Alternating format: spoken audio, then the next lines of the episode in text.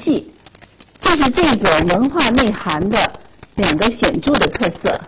今天我们讲第一个题目：中国的文人和山水名胜。南朝有一个文艺理论家叫做刘勰，他曾经说过这样一句话：“若乃山林高仰，实文思之奥府。”这个意思就是说，山水既是审美的对象，又是文思的源泉。我们知道，屈原。能够写出像《九歌》那样优美的篇章，这主要是得益于楚国富有川泽、山林这样的自然环境。李白之所以能够成为诗坛的巨星呢，也和他一生都在山水之间流连徘徊的这种生活经历是有关系的。国的长期稳定的农耕社会的这种生活方式。这决定了人和自然之间的密切联系。而中国文人呢，又向来奉行墨子所说的“达则兼济天下，穷则独善其身”这样的处世原则。一些不得意的文人做不成官，他们就把隐逸为自己的退身之路。当然，隐逸的性质那是各不相同的。有的呢是确实是厌恶世俗，不肯和光同尘，那么这种呢可以称作是真的隐居；还有的呢只是以退为进，沽名钓誉。因为历代的皇帝啊，他们都很礼贤这个隐士，如果让皇帝知道了他的名气，就有可能请他出山做官。这种隐居呢，就是假隐居。还有一种隐居呢，叫做身在内却情系江湖。这个意思就是说，身在朝廷做官，可是心里想的呢是到江湖上去游览山水。那么这种隐居当时被称为是朝隐。还有一种隐居，就是外地去做官，因为外地呢官位比较清静，那么在外游山玩水，也可以称之为隐居。更有的虽然在朝廷做官，但是他买了一所别业，就是一种带田园的一种别墅，在里边住着。这个呢叫做一官一隐，或者说半官半隐。那么不管是哪一种隐居啊，这都是向大自然当中去寻找一种精神平衡的支点。所以呢，山水自然就成为诗人创作的。素材的主要来源。中国的文人呢，很早就懂得所谓“文者气之所行”的道理。这个意思就是说，文章是气的外在表现形式。司马迁为了培养自己的浩然之气，他曾经走遍了全国，游览了四海的名山大川。这唐代的文人。特别是盛唐的文人，他们往往从少年的时候就开始这个壮游，就是到全国去游览名胜。当时可以说，几乎没有一个著名的文人没有游览过像齐鲁、吴越属的山水。宋代的著名文学家苏辙，就是苏东坡的弟弟，他写过一篇有名的《上蜀命韩太尉书》。在这篇文章当中，他说自己有意识的去寻找天下的奇闻壮观，就是为了开阔自己的胸襟，激发自己的志气。所以呢，很明显的那这些热山水呢，也就因此而往往呢就名扬天下。我们知道，自然形态的山水。如果没有经过艺术的描绘，那就很难展示出它那种深藏在其中的美。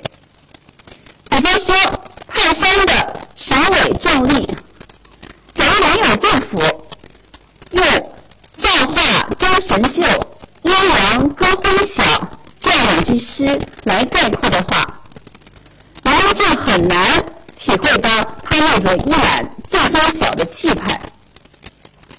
再比方说华山的险峻，这是人人都知道的，自古华山一条路嘛。可是呢，假如你没有读过李白的《西岳云台歌》，你就很难体会到他那种峥嵘挺拔的气势，还有黄河种触山断地、一泻千里的这个浑厚的气势。人生的一泻和壮伟，好像很难形容，可是李白却能够挥动如椽的巨笔，写出了。像登高壮观天地间，大江茫茫去不还，黄云万里动风色，爬坡走道连雪山这样的景观，感人引导到天地、俯视一切的高度，来领略这个无尽的壮美。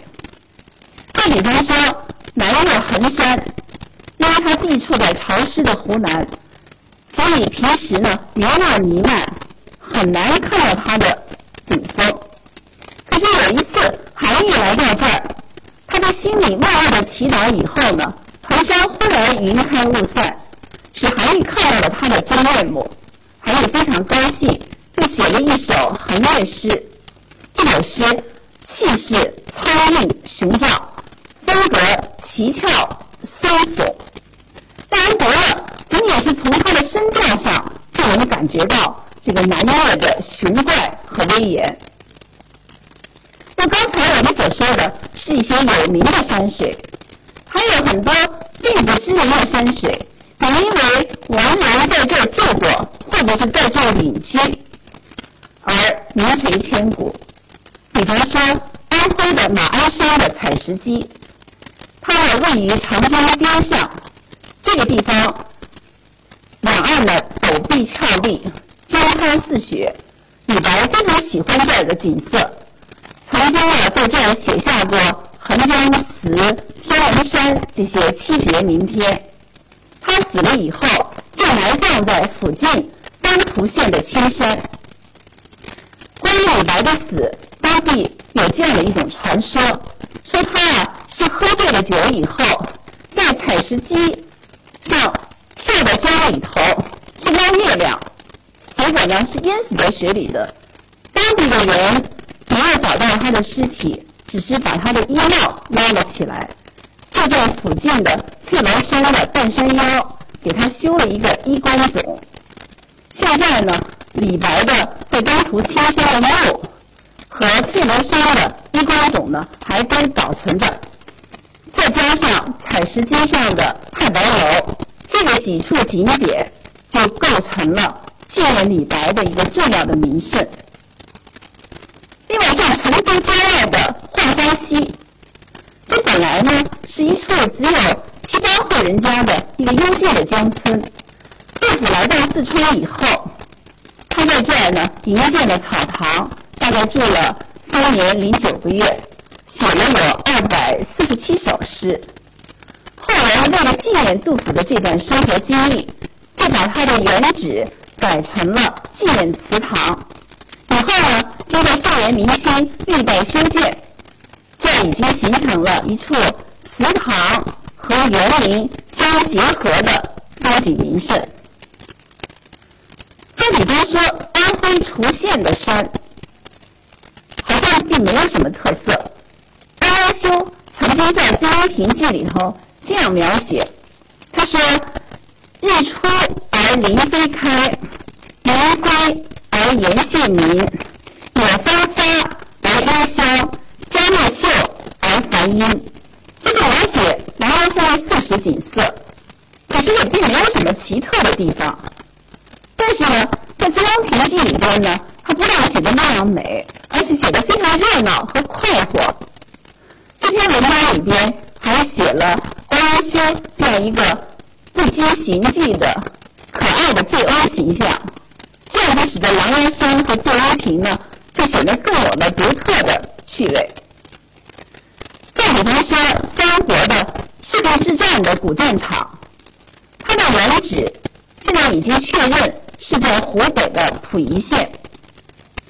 但是呢，当北宋的时候，苏东坡被贬到黄州的时候，他呢就根据当地的人把黄州的赤鼻脊抚绘成赤壁的这样一种传说，就写下了著名的《赤壁赋》和《夜庐江赤壁怀古》这首词。这些著名的作品以很浑厚的气势赞美了壮丽如画的江山，可以说是诗情和哲理融为一体。那么一向是被人们称为“赤壁怀古”的绝唱。所以，黄州的赤壁虽然是假赤壁，但是同样的也吸引了后代的无数文人到这儿来凭吊题诗，以至于东坡赤壁的名声甚至超过了真的赤壁。当然，我们说这个名很多因为文人而得名的名胜，他们呢不光是因为这样留下了许多传世的佳作，还因为这其中包含着这些文人带领人民改造山河的劳动。就拿西湖来说，这有一条白堤，原名是白沙堤。白居易在浙江刺史的时候，很喜欢到这条堤上来散步题诗，所以呢，后来为了纪念他，就把这条堤称为白堤。但是后来真正的杭州人民真正的想念白居易呢，就是因为他确实曾经在钱塘湖修过堤坝，而且呢，他苏州的西湖还把管理湖水的经验。刻在石头上，留给他的后人。再比方说，西湖的苏堤和三潭印月，这都是和苏轼有关系的。北宋的大文豪苏轼来到杭州当知州的时候，当时西湖呢已经淤塞了一大片，苏轼呢就向皇帝上了一道奏章，要求呢苏浚西湖。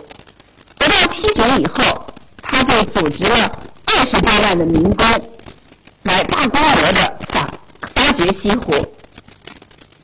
那么，他就把湖里挖出来的风泥，风泥就是上面长着很多水草的这些鱼湖里的淤泥，就堆成了一条二十五公里呃二十五里长的苏堤，而且呢还堆成了一个环形的堤埂，这就是现在的三潭印月。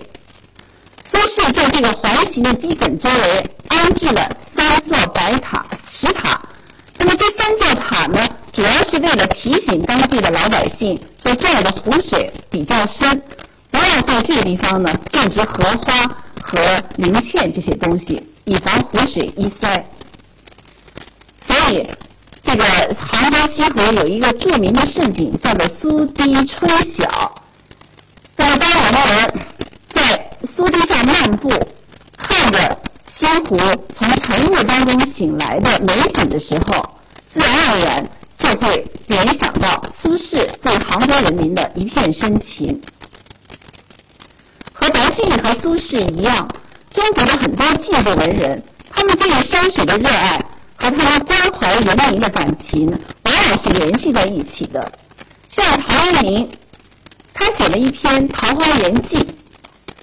这篇文章在一个芳草鲜美、落英缤纷的桃花源头，虚构了一个没有君王、没有剥削、人人劳动、人人平等的一个空想社会。那么，是符合当地小生产者的愿望，当时小生产者的愿望的。后来的人为了寻找这个桃花源的原型。就提出了许多的附会的说法，其中比较流行的一种是说，在湖南的桃源县，因为那有一个桃花源，景色跟陶渊明所写的《桃花源记》呢很相似。那么，唐宋很多文人都跑到那儿去题诗，这样呢，这个桃花源就形成了一处这个中国也是山水当中一个很很有名的一处风景胜地。再比方说，洞庭湖边的岳阳楼，这个岳阳楼名气是很大的，唐代诗人孟浩然还有杜甫都曾经登临在上面，写下了一些著名的诗篇。可是最有名的还是因为北宋的著名政治家和文学家范仲淹写了一篇《岳阳楼记》。这篇文章呢，它是应当时被贬到。巴陵郡的这个滕子京的邀请而写的，这篇壮文的散文，以宏伟的气势概括了洞庭湖悬山通江的浩瀚景象。从岳阳向来是文人被贬的地方，这一点呢，深发出感想。这个古往今来的被贬的文人，在登上岳阳楼的时候，看到洞庭湖阴晴不同的景色的时候，所产生的悲喜交集的复杂心情。范仲淹就指出，登上岳阳楼的时候，感到悲哀，一般呢都是因为远离家乡。或者呢，是在政治上受到迫害。当人们登上岳阳楼感到欣喜的时候呢，往往是因为看到水天一色，这个时候呢，心旷神怡，就感到个人的荣辱呢爱情，都是为了自己而发的。只有那种先天下之忧而忧，后天下之乐而乐的感情。才合乎古代的人文之心。范仲淹这样一个光辉思想的提出呢，是《岳阳楼记》能够名垂千古的主要原因。而岳阳楼也因为这篇文章而更加名声大振。像这样，因为一篇名作而使得一处盛景。名扬天下的例子，在我们中国的山水当中，可以说是举不胜举的。比方说，昆明的大观楼是远近知名的，这当然和汴池的美风光很有关系。但是呢，更吸引人的还是大观楼的门楼上有一副。长达一百八十字的对联，这副对联是清代的文人苏文欧写的。据说他是在一次和朋友在大观楼上饮酒的时候，一时兴起写下了这副对联。这幅长联呢，全面的概括了汴池山川形胜。四季景色、周末的风光和古今的历史，它的词采非常清雅、优美，意境呢乡疏而悠远，读来很有情思，所以被人们认为是古今第一长联。优秀的诗词对联。往往可以使自然美透发无余，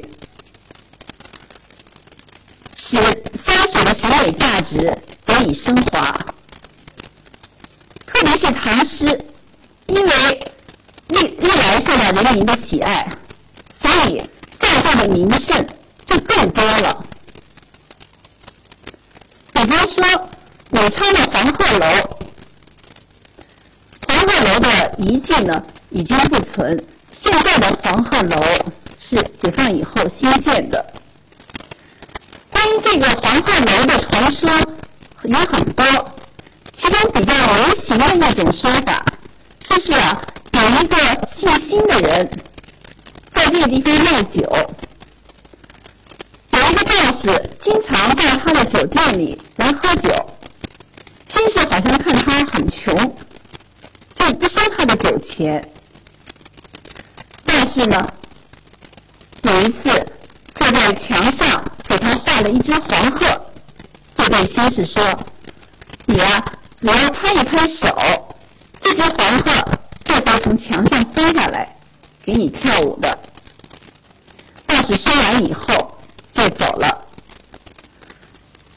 道士走了以后，先是就靠着这只能够跳舞的黄鹤，招满了很多的酒客。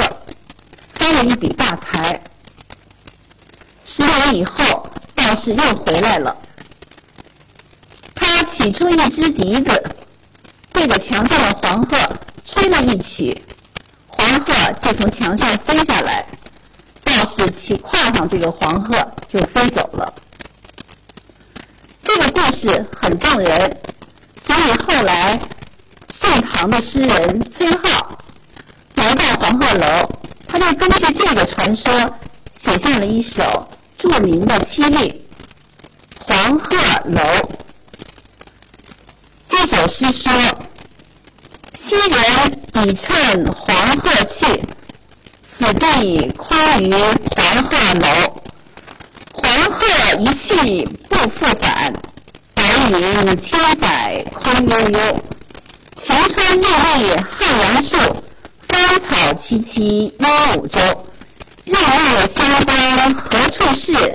烟波江上使人愁。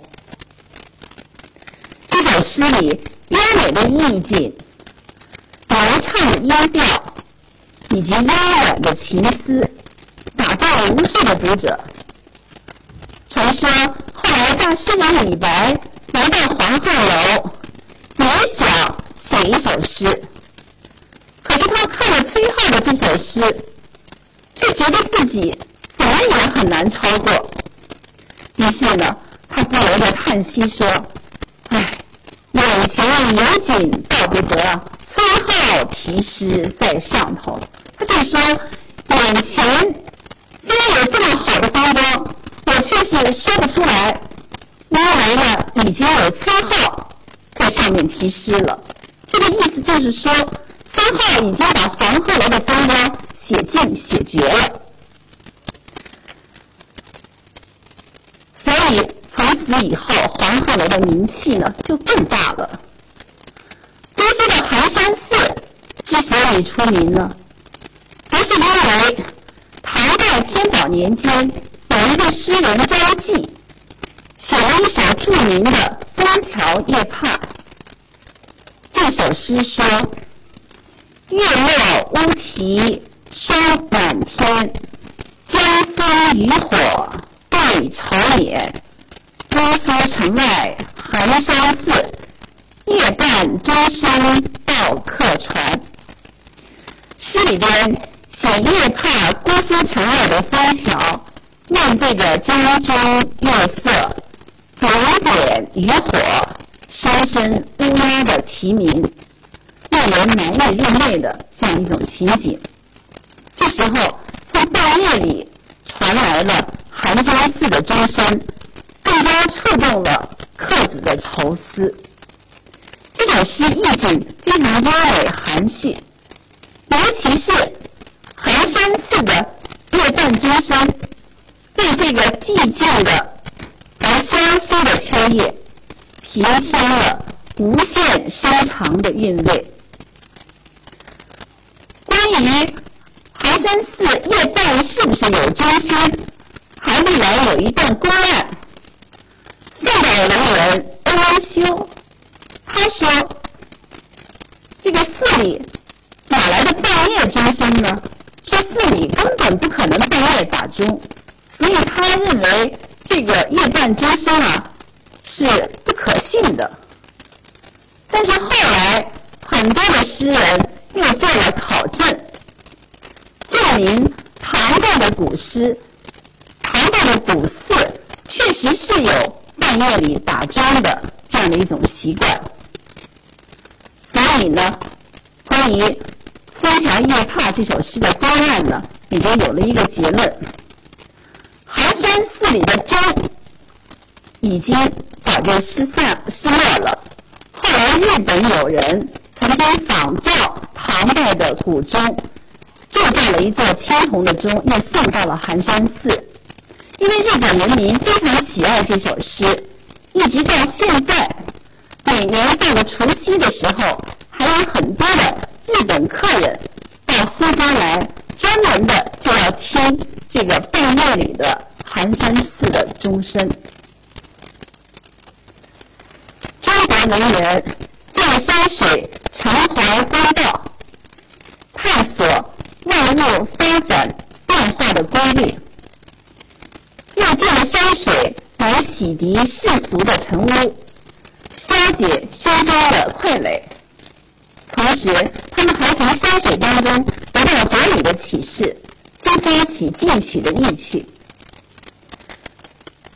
文人在和自然的感情交流当中，认识了山水丰富多彩的美，而历久不变的江山，又往往触发人们关于人世沧桑的浩叹，以及关于时空永恒的思索。